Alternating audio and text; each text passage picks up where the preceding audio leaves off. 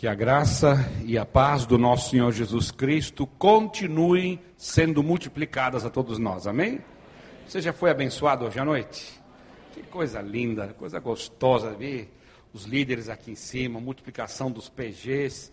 Que movimento fantástico. Gente, isto é igreja movimento. O que você viu aqui hoje à noite e vai continuar vendo, não é? Uh, semana após semana, mês após mês, ano após ano, crescendo esse número, crescendo as multiplicações, crescendo os treinamentos. É a igreja do Novo Testamento. É a igreja movimento. Não é a igreja monumento, não. A igreja se tornou monumento institucionalizado 400 anos depois de Cristo. O que Jesus iniciou foi o movimento. Nós vamos ver isso já já através da sua palavra. A minha esposa e eu, é, Alzira, não sei quantos de vocês já a conhecem, somos casados há 42 anos. É a única esposa que eu tenho. É, a gente nunca pensou em, em, em divórcio, mas assassinato sim. Aí, às vezes, eu torço o teu pescoço. Dizer, o que, que é torço o pescoço? É assassinato. Então, ah, Deus nos deu graça, não é? Nesses 42 anos, criamos quatro filhos, três netos e, e, e somos abençoados, não é? Por poder estar no ministério, na obra do Senhor. Alzir e eu chegamos segunda-feira à noite dessa semana de uma viagem de 15 dias, fizemos 5.200 quilômetros, visitando igrejas, saindo de Curitiba até o norte do Mato Grosso, Alta Floresta, quase divisa com Pará e o que eu posso contar para vocês é que Deus está fazendo uma grande obra. Não só no Brasil, não é? Porque tivemos há, há três semanas, quatro semanas congresso regional em Recife, na Igreja Batista Emanuel, e uh, tínhamos 650 participantes e, e tínhamos 50 pastores participando, uma média de 50 a 60 pastores é, batistas, presbiterianos, é, pentecostais, igrejas históricas, igrejas pré-históricas, igrejas histéricas, não é? de tudo que é tipo, não é? de, todo, de todo que é naipe, não é? e todos reunidos celebrando ao Senhor, não é? No, o nosso conferencista, Dr. Joel Kominski, vocês têm livros deles que vocês estão lendo, materiais que vocês vão estudar dele. É, falou sobre mitos e verdades sobre a igreja em células, ou PGs, como vocês chamam aqui. O livro dele, Mitos e Verdades, está para sair no mês que vem. É um livro essencial, porque tira muita.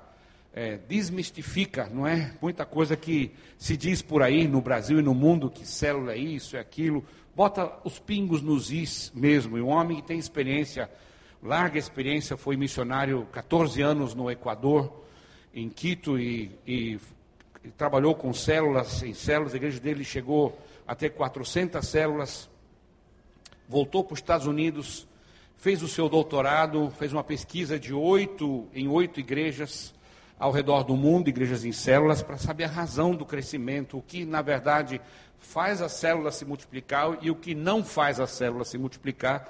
Está no livro dele, que é a tese de doutorado dele, Crescimento Explosivo da Igreja em Células. Então, é, ele esteve conosco ali, foi muito bom, foi assim um, não é?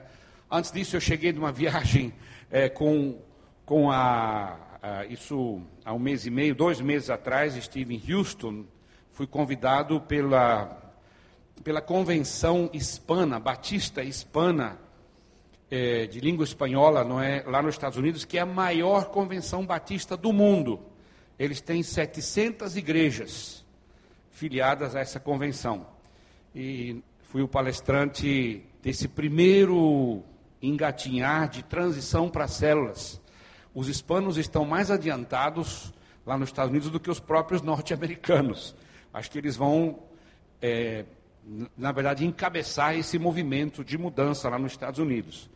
E já temos programado, temos quatro datas o ano que vem, a primeira delas é em janeiro, para os quatro módulos de treinamento do ano da transição em espanhol. É, temos todo o material já sendo traduzido pelo Dr. Ernesto Rimenyuk, um missionário argentino, que está há 15 anos já em Miami, e lá vamos encerrar com o quarto módulo em janeiro. E ele traduziu os livros, dois livros já do Ralph Neighbor, traduziu as quatro apostilas dos módulos. O homem está sendo uma bênção, não é?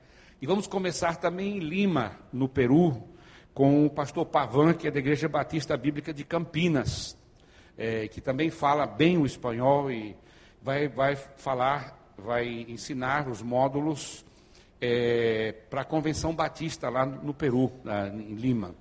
Só estou dizendo isso um pouquinho, dando um panorama para vocês da obra que Deus está fazendo.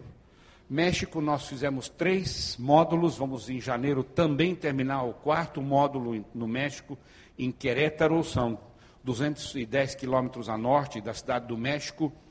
É um, um grupo de 148 igrejas juntos fazendo os módulos. E, e mais, tem mais coisa, né? Estamos indo com o pastor Jorge para a Malásia. É, é, eu louvo a Deus pela vida de vocês. Louvo a Deus pela vida do pastor, coordenador de vocês, pastor Wander, que, que realmente esteve presente quando vocês fizeram os módulos, os, nos quatro módulos, ali aprendendo, não é? É mudando paradigma, não é? Mudando conceitos, mudando valores. E eu queria saber quem fez módulos aqui. Levanta a mão e abana para mim. Olha aí, ó, olha quanta gente, que coisa linda, não é? Estão aí os frutos, estão aí os frutos da, da semente lançada. E, na verdade, o que nós estamos fazendo, e o mundo inteiro está fazendo, é estamos voltando a ser aquela igreja do Novo Testamento, voltando para o lugar da onde nunca deveríamos ter saído. Ficamos 1.700 anos entre nós, com a igreja como instituição, com programas, com eventos, não é? E o pastor da igreja presbiteriana de Manaus, uma igreja que tem 105 anos, pastor José João, ele diz assim daquele jeitinho dele, irmãos, aquele jeitinho do norte, né? Programas não adiantam. Eventos também não adiantam, porque evento é evento não é? Evento é evento, vem e passa. Aí precisa de outro evento. E às vezes o vento é muito forte, causa mais estrago do que, do que ajuda. E, e, e realmente é isso, não é? Em uma igreja baseada em relacionamentos e não em eventos. Relacionamentos de crescimento, de evangelismo, relacionamentos de discipulado, não é? relacionamentos de prestação de conta saudável, não é? de, de responsabilidade mútua, muito importante. Voltarmos a ser aquela igreja iniciada pelo Senhor Jesus. Quero dizer uma coisa para vocês que não foram os apóstolos que iniciaram o movimento igreja, não, viu? A gente tem aprendido isso e, e custou um, um pouco de tempo até eu me livrar dessa ideia, não, porque eu aprendi assim. Os quatro evangelhos têm a ver com a vida de Jesus e a obra de Jesus, ou seja, os quatro evangelhos são história do, do que Jesus fez nessa terra. Mateus, Marcos, Lucas, João escreveram, os quatro evangelistas, aquilo que Jesus fez foi naquela época, é daquela época. Aí vem Atos dos Apóstolos, que narra o primeiro período não é, do crescimento da, da igreja, eh, como nasceu a igreja. Quero dizer para vocês que a igreja não nasceu no Pentecostes, como a gente tem aprendido, a igreja nasceu no Calvário. O que nós celebramos hoje, esse memorial da morte do Senhor, o pão representando o seu corpo, o cálice representando o seu sangue, é que são é que representam um momento de nascimento, de redenção do movimento chamado igreja. Igreja é um movimento de resgate, de redenção, de salvação. Não é um clube cristão, não é onde nós fazemos aquelas coisas que nós gostamos e o que nós não gostamos não participamos. Somos corpo de Cristo, muito importante. E aí, Atos, bom, Atos só conta aquela história e termina ali no último capítulo. Não. Se você olhar em Atos dos Apóstolos, até tem um fim meio diferente, Atos. Atos parece que não termina. Fala com Paulo ali, que estava numa casa, tal, e, e, e, e, terminou. Preso lá em Roma. Atos dos Apóstolos continua. Nós estamos hoje no capítulo 2012, minha gente. Amém ou não? Nós estamos no capítulo 2012 de Atos dos Apóstolos. Deus continua agindo. Não é Atos, vem de ação. Deus continua agindo hoje, através da história. Nunca parou, nunca deixou de agir. Aí aprendemos que agora vem as cartas, as epístolas, essas sim, tem algumas coisas, dicas para nós hoje, como igreja, não é? Tudo bem. E depois vem Apocalipse, que tem a ver com o futuro, não tem nada a ver com hoje. Gente, isso é balela. O Novo Testamento representa a nova aliança que Deus fez com o ser humano, que começa com Jesus Cristo. Jesus Cristo é o mesmo ontem, hoje e eternamente. Você quer aprender como viver igreja? Volta para Jesus. Jesus nos mostrou como se vive igreja, o que é igreja. Não foram os apóstolos. Os apóstolos não inventaram nada. Lógico que o que eles escreveram foi inspirado pelo Espírito Santo, mas eles somente sistematizaram nas suas escritas o estilo de vida que aprenderam a viver com Jesus Cristo quando eram discípulos. Eles foram discípulos primeiro, para depois serem apóstolos. Hoje está assim de apóstolo que nunca foi discípulo. E nem quer ser discípulo de Jesus, porque ele tem os seus, os seus ideais próprios, os seus objetivos próprios. Não são os objetivos de Jesus, que era trazer o reino de Deus até nós e construir o reino de Deus. Viver, demonstrar, ensinou, demonstrou, viveu, e no final falou assim: agora você morreu na cruz, ressuscitou e deixou lá para o grupo. Vocês agora vão fazer a mesma coisa que eu fiz com vocês. O que é que ele fez com, com os doze? Discípulos. Agora, agora ele passou a bola para a gente, ó. Agora está com vocês, vocês têm que fazer o gol agora. Nossa tarefa é uma só: fazer discípulos. Muita gente, eu chego em igrejas, pastor, nós estamos orando para descobrir qual é a vontade de Deus para nós. Tem um grupo jejuando. Eu falei, gente, pode, pode ir para a churrascaria, quebrar o jejum. Pode parar de orar. Mas por que, pastor? Porque está declarado qual é a nossa tarefa: é fazer discípulos. Aliás, recebemos uma ordem. E no reino de Deus, quando o rei dá a ordem, o que, que resta aos súditos?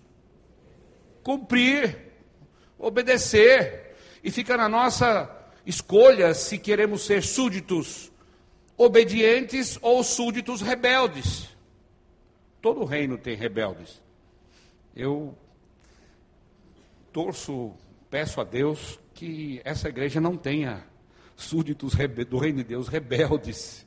E se, e se tiver, que o Espírito Santo trabalhe no seu coração, no meu coração, para que a gente entenda que precisamos ser obedientes a ordem que foi dada já lá em Mateus 28. Vão, façam discípulos de todas as nações. E Jesus disse lá em Atos 1:8, e vocês receberão poder ao descer sobre vós o Espírito Santo, e vocês serão minhas testemunhas, começando aonde? Em Jerusalém, Onde é que é Jerusalém? Não é Recreio dos Bandeirantes, não. Jerusalém é o seu círculo de amizade, o seu oikos. Conhecida a palavra, o termo oikos aqui? As pessoas do seu relacionamento é Jerusalém, viu, gente? Ah, eu, eu, já tenho participado de campanhas, Senhor, salva o Brasil, Senhor, salva a nossa cidade. A gente alugou carro de som, e em nome de Jesus tomou posse da, da cidade, amarrou todos os demônios da cidade para que a cidade se converta. Já participei em tudo isso, viu, gente? Tem 35 milhões de brasileiros que se dizem crentes. Se cada um tivesse uma lista de cinco nomes do seu oikos, da sua Jerusalém, ou seja, de pessoas que com as quais se relacionam no trabalho, na escola, não é, na vizinhança, parentes, amigos. Se cada um, 30 milhões, tivesse, vamos arredondar para 30, 5, já seriam 150 milhões de pessoas que seriam alcançadas só em Jerusalém. Depois vem Judéia, depois vem Samaria e até os confins da terra, vocês estão entendendo? É progressivo. Em cinco anos o nosso país não seria mais o mesmo. Você consegue ter essa visão? Você consegue enxergar isso? Abana para mim se você consegue enxergar. É possível. Nós podemos fazer o impossível se tornar possível. Se a gente mudar o paradigma. Então tudo começa com Jesus. Quer reaprender como viver a igreja? Vamos reaprender com Jesus. Eu estou há 28 anos, na verdade, relendo o Novo Testamento, relendo os quatro evangelhos. De uns seis anos para cá, estou lendo Mateus 5, 6 e 7, quase que diariamente, pelo menos duas, três vezes por semana, numa tacada só. Mateus 5, 6 e 7. Ontem à noite cheguei no hotel, abri minha Bíblia, Mateus 5, 6 e 7. Está transformando a minha vida. Por quê? Porque é um, uma versão resumida, não é, da constituição do reino de Deus que Jesus veio trazer. É o sermão da montanha. De repente eu me pergunto, peraí, quando alguém, que Jesus diz lá, ouvistes que foi dito aos seus antepassados, olho por olho, dente por dente, mas eu digo a vocês, agora mudou, a velha aliança terminou, celebramos hoje, através do, do pão e do cálice, a nova aliança, feita pelo sangue de Jesus. A gente diz que vive na nova aliança, mas age na velha aliança. Se alguém me fecha no trânsito e eu estou assim meio estressado, qual é a minha reação? Eu dou o outro lado para bater? Uh -uh. Eu enfio a mão na buzina. Isso só acontece para mim, né? Para vocês não acontece, lógico. e fico nervoso. E a Alzira põe a mão, quando está comigo no carro, põe a mão assim na minha perna, do lado fala, sossega, leão.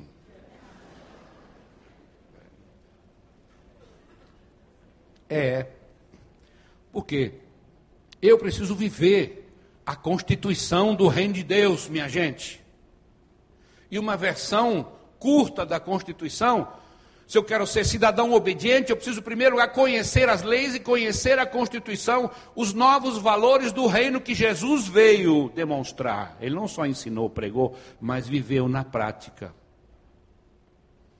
E aí sim vamos transformar. Vamos ser transformados primeiro nós, depois o mundo será transformado. Os valores do reino serão implantados e substituirão os valores desse mundo de Satanás. Todos os valores desse mundo são contaminados pelo pecado e precisam ser substituídos pelos valores do reino de Deus que Jesus veio trazer.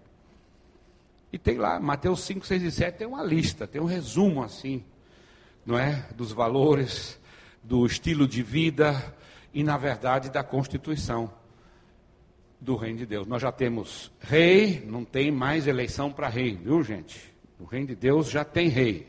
Tem muita gente aí candidato a rei. Não é? Conheço alguns deles por aí, e outros que já foram eleitos como reis, se autoelegeram reis, e não conversam mais com a gente, porque hoje já estão comandando um reinado próprio, particular. Já temos rei, temos constituição, já sabemos como deve se viver, não é? é precisamos agora obedecer. Sabemos que nós somos súditos, súditos que precisam obedecer ao rei. Eu quero que você abra para uma reflexão rápida. Nos sobram ainda dez minutos, é, Mateus capítulo 9, é, versículo 9. Vou fazer algumas considerações em Mateus, depois em Lucas, e vou terminar com Atos 10. Algumas frases, algumas considerações básicas. É, Mateus 9, de 9 a 13. Vou ler na nova tradução da linguagem de hoje. Jesus saiu dali e, no caminho, viu um cobrador de impostos chamado Mateus, sentado no lugar onde os impostos eram pagos. E Jesus lhe disse: Venha comigo. Mateus se levantou e foi com ele. Mais tarde, enquanto Jesus estava jantando na casa de Mateus, muitos cobradores de impostos e outras pessoas de má fama chegaram e sentaram-se à mesa com Jesus e os seus discípulos. Alguns fariseus viram isso e perguntaram aos discípulos: Por que é que o mestre de vocês come com os cobradores de impostos e com outras pessoas de má fama? Jesus ouviu a pergunta e respondeu: Os que têm saúde não precisam de médico, mas sim os doentes. Vão e procurem entender o que quer dizer esse trecho das Escrituras Sagradas. Eu quero que as pessoas sejam bondosas e não que me ofereçam sacrifícios de animais, porque eu vim para chamar os pecadores e não os bons. Uhum. Nós vemos aqui um curto episódio. Se você ler o capítulo 9 inteiro, para mim, Mateus 9 é o capítulo mais esclarecedor do estilo de vida da igreja que é representado, vivido por Jesus, estratégia evangelística, não é? a questão do legalismo, da lei e da graça. Capítulo 9, é, para mim, é o capítulo da transição do velho para o novo. Já li isso aqui não sei quantas vezes, e cada vez que eu leio, abre uma coisa nova, porque a gente precisa mexer nos nossos filtros, não é verdade? Quanto mais tempo de crente a gente tem, mais grosso ficam os nossos filtros. Eles ficam entupidos, não passa mais nada. A gente lê assim e não vê. a gente lê para dentro em vez de ler para fora. Vocês estão entendendo? Porque o filtro está entupido. E até perdemos então também a nossa vontade de ler a palavra, porque eu já conheço essa, essa, essa história. Nós vemos a, o, as narrativas do, do que aconteceu na vida de Jesus como histórias. Essa história eu já conheço. Perco a vontade de ler a palavra porque eu já sei. Eu já sou terceira geração de crente, eu cresci na escola dominical, já vi a história de Zaqueu 300 mil vezes, o homem na árvore, pá, pá, pá.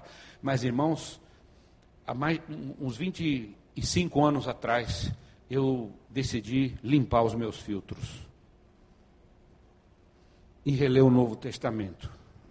Eu fiquei abismado, até hoje, até hoje. A gente descobre coisas, mas sempre esteve isso aqui no texto, por que a gente não viu?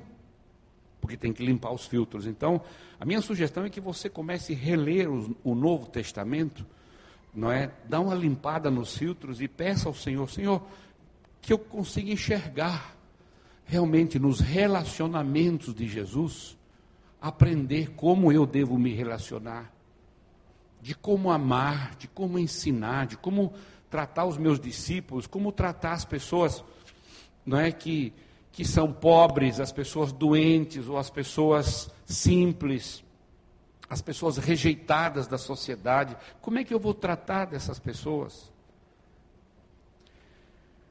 Jesus saiu dali e no caminho, diz o versículo 9, viu um pecador,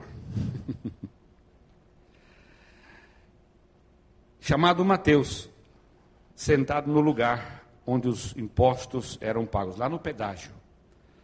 Quando a gente pega a Dutra para vir aqui para o Rio, tem um monte de pedágio, né? Você, hoje já a gente compra um aparelhinho que a gente cola lá em cima no para-brisa e vai cobrando, você não precisa mais parar na cancela, né?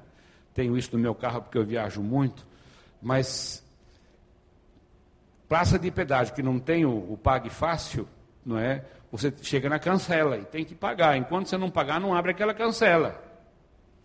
E Mateus estava sentado ali e Jesus falou: Rapaz, larga esse negócio aí de cobrar imposto, vem e me siga. Venha comigo. E Mateus se levantou e foi com ele. Mais tarde, enquanto Jesus estava jantando na casa de Mateus. Opa! Vejo duas coisas aqui. Já nesse, nesse primeiro, nesses primeiros dois versículos 9 e 10.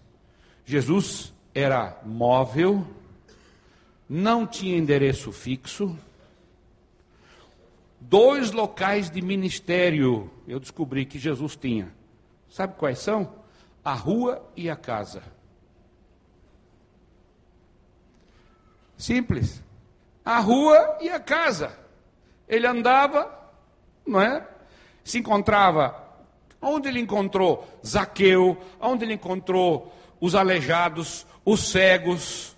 Onde ele encontrou os pecadores? Onde é que estão os pecadores hoje? Me fala, irmão na rua e nas casas. Na rua, quer dizer, no seu local de trabalho também, etc, etc. É, esses eram os dois lugares de ministério de Jesus. Ele foi lá no templo para expulsar os vendilhões do templo, chamou aquilo a casa do meu pai, mas já disse que aquilo era passageiro. Encerrou-se a primeira aliança, ou seja, o templo perdeu o seu significado, o seu valor. Já era. E ele disse que não ia ficar pedra sobre pedra. Por quê? Porque agora eu e você somos templo do Espírito Santo. Você viu a mudança?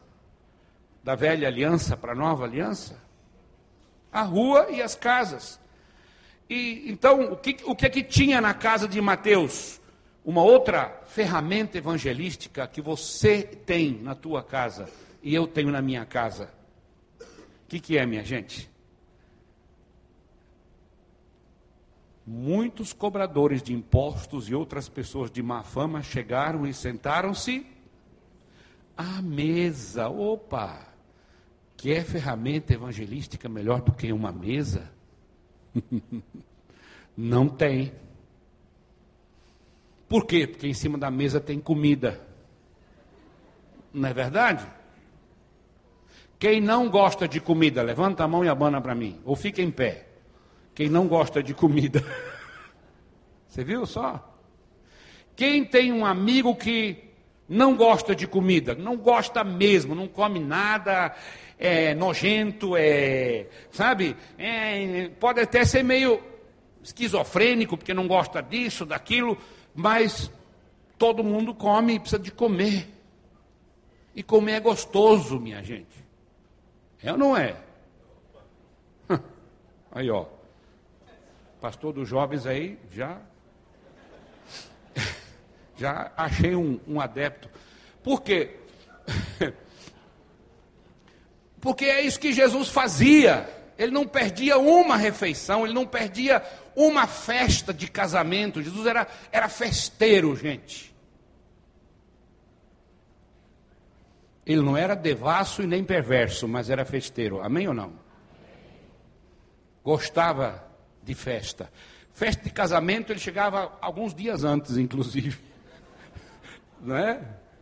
E quando dava problema, como naquele primeiro milagre que ele fez, que acabou o vinho, vamos fazer vinho. Pronto. Vocês estão entendendo? Porque é uma estratégia evangelística. Talvez os teus amigos não vão entrar aqui nesse prédio, mas vão entrar na tua casa, amém ou não? Eles vão se sentar à sua mesa, e você vai se assentar na mesa, à mesa deles. E a mesa é uma, uma ferramenta evangelística. É? Porque quando nós estamos comendo, nós usamos a parte direita do nosso cérebro, que é, que é a parte menos resistente, é a parte mais leniente, é a parte mais relaxada. A parte esquerda ela é defensiva, não é? Ela é, ela é argumentativa. Mas quando você está comendo, você está relaxado, você ouve. Você vai comendo, uhum, hum, uhum, uhum, é mesmo. Hum. E você não vê o tempo passar, vê? Traz o cabra aqui dentro para ficar sentado nesse banco por uma hora e meia. O cara não sabe o que fazer, porque não está acostumado. Vocês estão entendendo? Mas lá na tua mesa ele fica duas horas se a comida for boa e o papo for bom. Não fica? Tranquilo, tranquilo. Se tiver um espeto, então nem se fala. Aí não é aquela, aquele barulhinho da carne caindo, da gordura caindo no, na brasa assim, né? Como é que é o barulhinho? Óbvio, o pessoal que fez os módulos sabe. É tss, não é? E aquele aroma suave subindo como incenso aos céus, não é? Ah, todo mundo quer, todo mundo gosta. Jesus sabia como evangelizar. Comida é, é coisa de Deus, é ferramenta simples. Se não tem dinheiro para picanha, não tem problema, faz pizza. Se não tem para pizza, faz pastel, começa com P também. Se não dá pastel, faz pipoca. Se pipoca não dá, dá um pirulito. É, tudo começa com P. Vocês estão entendendo? Mas faça. Não fique na tua casa intocado, enfornado, achando que aquilo é teu, aquele pedaço é meu, eu não quero que ninguém venha, porque pode sujar o meu carpê, alguma criança pode puxar a cortina, vão quebrar as plantas. A tua casa não é tua, é de Deus. Amém ou não? É por isso que o PG, é por isso que o PG funciona. É por isso que o PG funciona e dá certo, cresce e multiplica. E precisa de mais líderes. Vira para o teu vizinho fala, e fala assim para ele, está precisando de mais líder. Fala para ele, para o teu vizinho aí. Você está entendendo? Então, você quer ver onde é que os grandes homens de negócio fecham os negócios? Me fala. No restaurante. Por quê? Está na cara. Jesus já sabia, já sabia disso.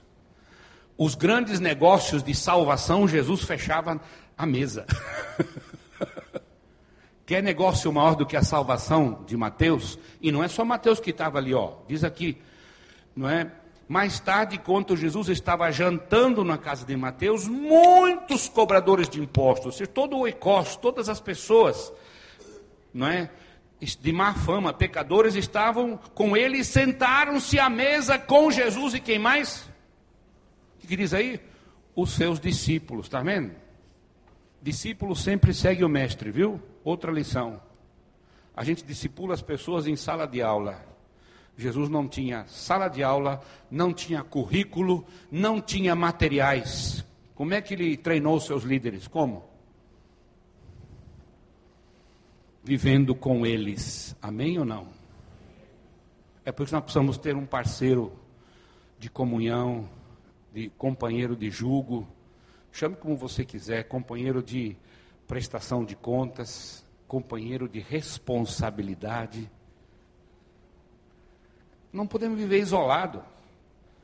De novo, aquele pastor daquela igreja de 105 anos lá em Manaus, presbiteriana, ele, no começo da transição, ele, já, já logo depois do primeiro módulo, eu estive lá, ele, eu vi um banner na igreja dele, bem grande assim, e estava escrito assim, Ovelha que vive isolada vira petisco de lobo. E tinha um pratão assim, o lobo sentado à mesa, com um babador grande assim, e uma ovelha no prato assim, ele cortando. Eles já tinham grupos pequenos, como vocês tinham aqui também. Grupos de comunhão, grupos de oração, grupo de não sei o que lá, todo tipo de grupo não é? Mas não é célula, não é grupo que é igreja. Jesus iniciou o movimento igreja aonde? Dois lugares. Quais são os dois lugares? Na rua e na casa. Lucas 19, rapidinho. Outra história. Tem muito mais coisa aqui. Mateus 9 dá para pregar dez sermões, pelo menos. Todo o capítulo 9. Mas Lucas 19 temos mais uma situação. Jesus entrou em Jericó e estava atravessando a cidade. Morava ali um homem rico chamado Zaqueu, que era chefe dos cobradores de impostos. Ele estava tentando ver quem era Jesus, mas não podia por causa da multidão, pois Zaqueu era muito baixo. Então correu adiante da multidão, subiu numa figueira brava para ver Jesus, que devia passar por ali. Quando Jesus chegou àquele lugar, olhou para cima e disse a Zaqueu: Zaqueu, desça depressa, pois hoje vou levar você à igreja do recreio dos bandeirantes. É isso que diz aqui? Não. Vou levar você aonde? Para tua casa. A base da vida da igreja está nas casas. Ele não falou, vou levar você ao templo, Zaqueu, viu? Nós vamos lá no templo para orar. Lá no templo você vai fazer um, uma classe com o Gamaliel, aquele professor, não é? Teólogo, ou com o pastor Jorge, ou com o pastor Wander, ou. Não você, eu vou com você para a tua casa, porque a tua casa vai se transformar numa igreja. Igreja movimento. Movimento de transformação social, moral. Amém? É só assim que nossas cidades serão transformadas. Quando as casas forem transformadas. Não é pelo número de pessoas que a gente consegue colocar aqui dentro do salão. Você pode encher esse salão cinco vezes no domingo ou no fim de semana. Lógico que, que faz diferença, que vai ajudar alguma coisa. Mas se cada casa, de cada membro desta igreja, se tornar uma igreja,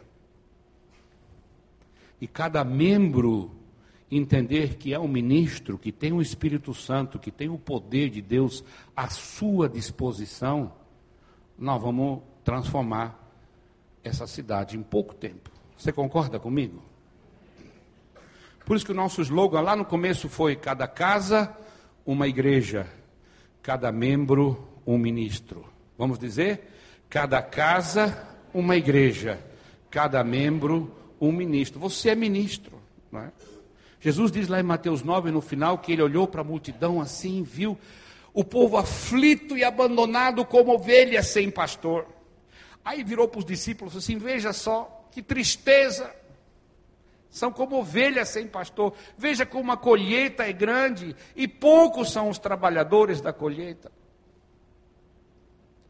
Peçam ao dono da plantação que mande mais trabalhadores.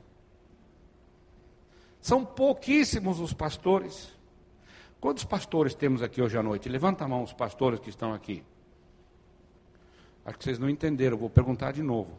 Quantos pastores temos aqui? Opa, pastor está melhorando, o senhor já está tendo ajuda. Amém? Vou perguntar pela terceira vez: quantos pastores temos aqui? Abana para mim. Agora vou pedir para ficar em pé os pastores que estão presentes aqui essa noite. Amém? Olha aí, dá uma virada assim, dá uma olhada. Vira, vira, vira, vira. Olha aí. Gente, recreio dos bandeirantes não será mais o mesmo. Pode sentar. Por causa dessa grande quantidade de pastores que estão reunidos aqui hoje à noite. Ah, bom. Ah, meio fraco esse amém. Eu sei que está na hora de parar, eu sei. Vocês estão entendendo? Nós temos que entender que nós temos o poder. Jesus disse: todo o poder me foi dado no céu e na terra. Vamos dizer comigo: todo o poder? Todo o poder me foi dado no céu e na terra. Como é que continua? Portanto, vão, diz a linguagem de hoje.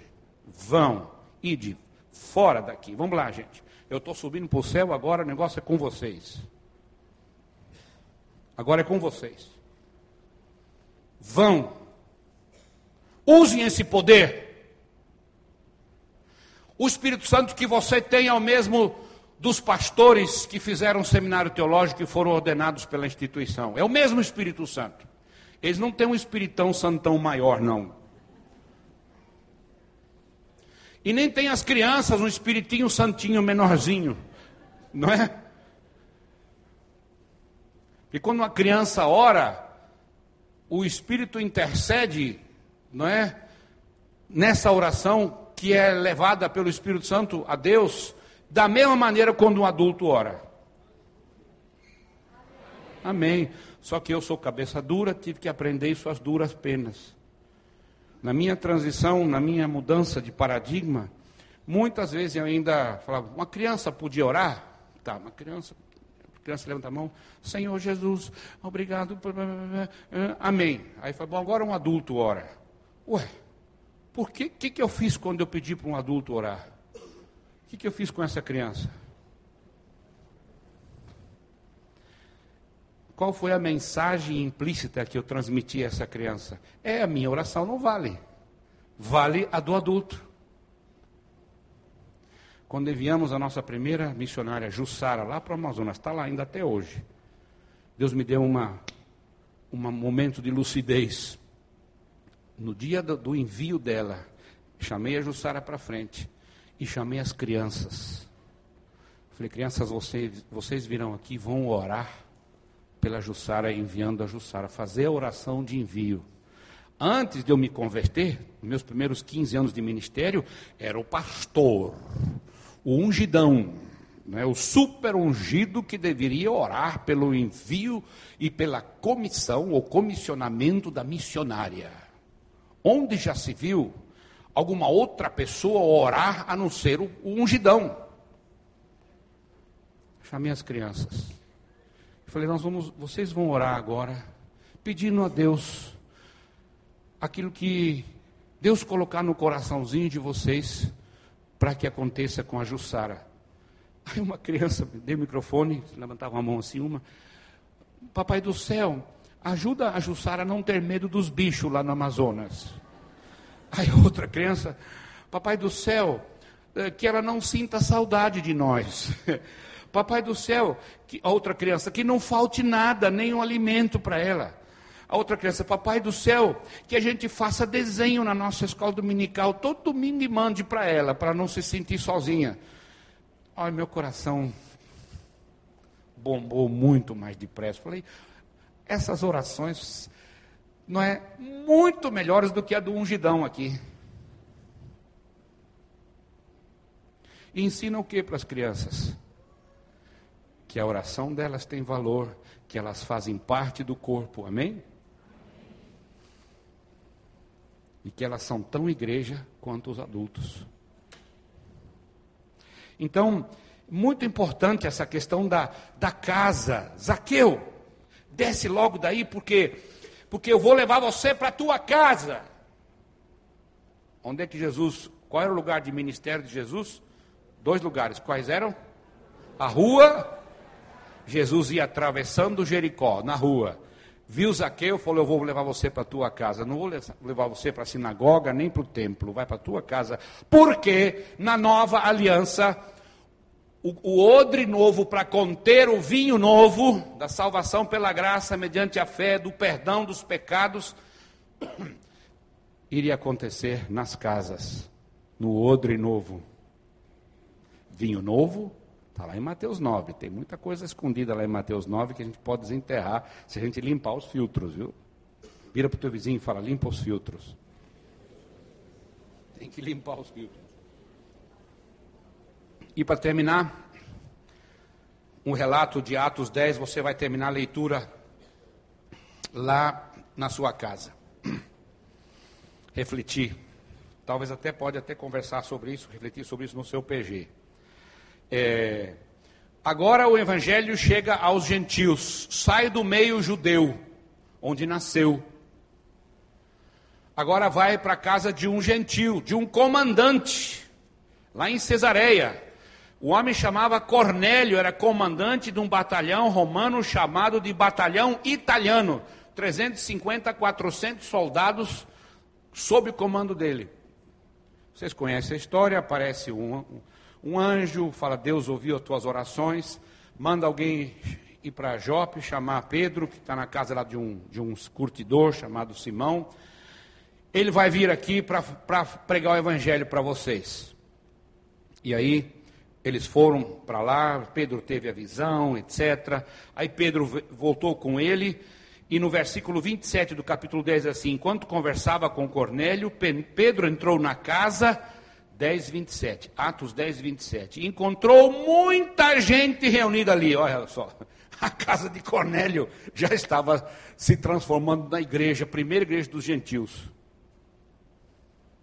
Primeira igreja fora do círculo judeu. E aí Pedro faz duas observações assim muito grandes, muito profundas. Versículo 28, na segunda parte, ele diz: Deus me mostrou que eu não devo chamar ninguém de impuro ou de sujo. E aí no versículo 34 diz: Agora eu sei que de fato Deus trata a todos de modo igual. Imagina para um judeu, quanto tempo levou para a cabeça dura do Pedro entender esse fato? Passou com Jesus o tempo todo, dez capítulos de Atos, e finalmente cai a ficha. Finalmente ele entende. É mesmo. Jesus morreu por todos, não só pelos judeus. Morreu por todos. E aí no versículo 33 diz assim: Então mandei chamar você, Cornélio falando, mandei chamar você logo, e você fez muito bem em vir. E agora preste atenção o que Cornélio diz antes de passar o microfone para Pedro. Agora estamos todos reunidos aqui na presença de Deus. Está assim na tua Bíblia também? Tem presença de Deus na sua Bíblia? Você viu que, que na casa de Cornélio Deus estava presente? Porque cada casa era uma igreja no Novo Testamento, ou seria uma igreja, e cada membro um ministro. Na presença de Deus, prontos para ouvir o que o Senhor mandou você dizer, que o que Jesus Cristo mandou você dizer. Pedro, agora a bola está com você. Pega o microfone. E Pedro falou, e vocês estão entendendo? Quero encerrar dizendo, meus irmãos, que nós precisamos voltar a ser igreja do Novo Testamento. A igreja do Novo Testamento tinha dois lugares de ministério: a rua, seu local de trabalho, sua vizinhança, suas amizades, e a casa a sua casa, casa do seu amigo. A sua casa deve ser um centro de irradiação da luz que você e eu devemos ser. E um local de distribuição de sal. Está lá na Constituição do Reino. Mateus 5, 6 e 7. Vocês são o sal da terra e a luz do mundo. A minha oração é que vocês levem a sério essa transição não é? Veio hoje à noite a casa quase cheia com pessoas que estão em PGs, empenhados em PGs. Essa é a noite do PG. Como é que é chamada essa noite? Culto da multiplicação dos PGs. Isso, isso marca uma nova era, não, não do movimento Nova Era, tá? mas um novo período na, na história da vida dessa igreja, não é, pastor? Marca, marca uma nova, uma nova fase. Isso que vai ficar pequeno. Comece a plantar igrejas. Assim como cada casa é uma igreja e cada membro é um ministro, cada casa e cada célula pode ser o núcleo de plantação de igrejas. Essa igreja não começou numa casa? Eu conheci a irmã. Faleceu agora, né? Esses dias. Conheci a irmã. A Assembleia de Deus hoje é a maior denominação evangélica no Brasil, por quê? Que começa nas casas. O problema é quando passa para um prédio aí, para de crescer. Para de multiplicar. Cresce, mas é assim, quase parando. Se nós investirmos o dinheiro que se gasta nos, nos super templos para multiplicarmos as casas, as células nas casas e e distritos se tornarem, não é? Tem um, não tenho mais tempo, mas tem uma história linda em São Luís do Maranhão,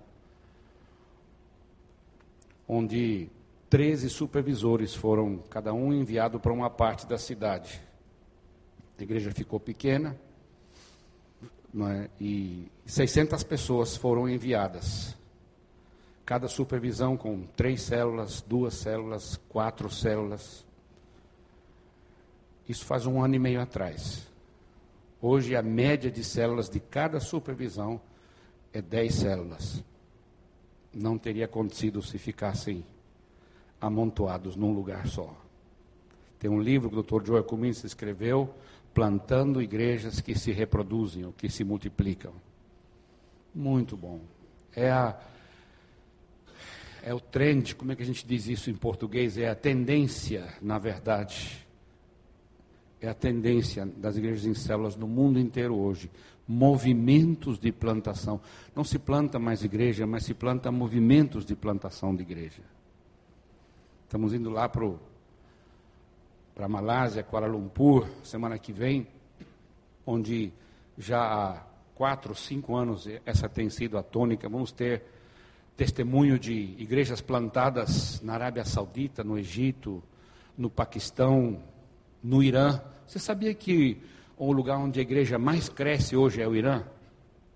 28%. Nas universidades do Irã. Os ayatolás estão com o cabelo em pé. Só não fica mais em pé porque estão enrolados no turbante.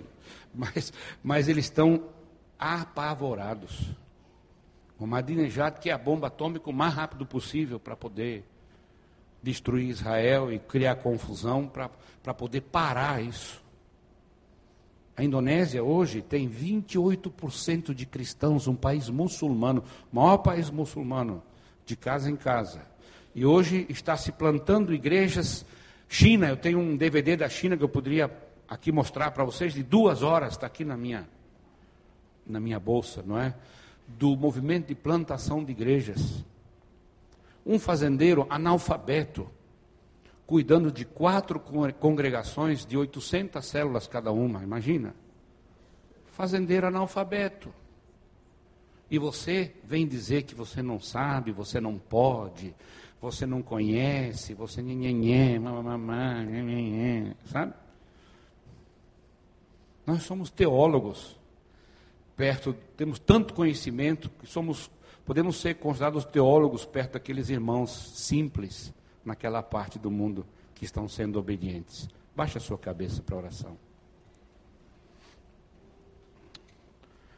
Paizinho, nós queremos te agradecer hoje porque está acontecendo esse grande mover do teu espírito, Senhor, ao redor do mundo. O Senhor está trazendo a, a noiva do Senhor Jesus de volta à sua pureza original, de volta ao seu estado de grandeza original, de volta à sua capacidade original de transformar o mundo como transformou aquela época. Pai, nos dá graça e misericórdia para que a gente não tenha medo de prosseguir, que não tenha medo de remover os entulhos que restam, para que algo novo possa ser construído. Paizinho, muito obrigado, porque o Senhor usa pessoas simples, pessoas comuns, pecadores transformados e os transforma em ministros através da obra do teu Espírito. Obrigado pelo poder que Jesus Cristo transferiu a nós. E que o diabo veio, veio há tanto tempo dizer: "Não, você não tem poder, você não você não não é ministro, você é leigo, você é ignorante.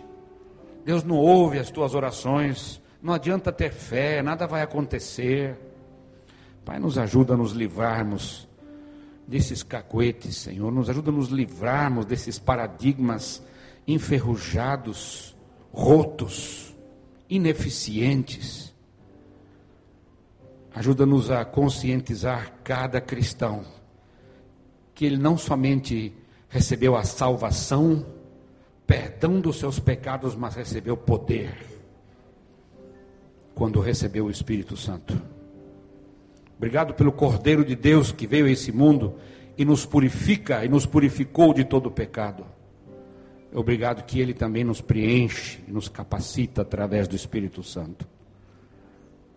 Louvado seja o Teu nome essa noite, Senhor, por esses líderes, por, pelas multiplicações, Senhor. Louvado por pelos próximos líderes que ainda não começaram o seu treinamento. E Pai, o Senhor vai levantar muitos líderes hoje à noite, Senhor. Muitas pessoas que irão assumir o compromisso de abrir a sua casa, de transformar a sua casa num, num local onde os amigos venham sentar-se sentar à mesa. Pai, usa as mesas das nossas casas como ferramenta evangelística, como ferramenta de edificação do teu corpo. Pai tira, de, Pai, tira de nós toda ignorância, orgulho que nos impede de enxergarmos a estratégia simples, simples que Jesus veio nos ensinar, vivendo e ensinando. Perdoa nossos pecados de incredulidade, de letargia. Senhor, transforma nossas vidas, que sejamos é, nobres, destemidos, corajosos em espalhar o teu evangelho através das nossas vidas, no local de trabalho, em casa, na rua. Senhor, renova a nossa mente, renova a nossa fé. Enquanto todos estão de cabeça baixa, orando, eu sinto um toque de, de Deus para dar a chance para você que está aqui hoje à noite, que talvez ainda não abriu a sua casa, ou talvez ainda não concordou que você pode ser treinado. Líder não é uma pessoa com dons especiais, mas é aquele que, que se dispõe a ser servo. Queria que você ficasse em pé, não vou chamar ninguém para frente, mas se você hoje quer dizer, Senhor, eu quero realmente renovar o meu compromisso com o Senhor, amém. Deus está vendo, amém. Quem mais gostaria de ficar em pé dizendo amém? Quem mais? Amém. Senhor, eu eu quero ser usado como instrumento. Amém. Senhor, usa a minha mesa, usa a minha casa. Amém. Quem mais gostaria? Essa é uma noite, amém. Que Deus está levantando pessoas simples. A grande comissão será cumprida com pessoas simples, não com profissionais da fé. Isso é uma mentira que nós temos pregado e ouvido por muitos anos. Fique em pé se Deus está chamando você essa noite. Amém, amém, amém. É Deus que está chamando, não sou eu. Se o Espírito Santo está batendo a porta do teu coração, você, você pode responder e pode orar.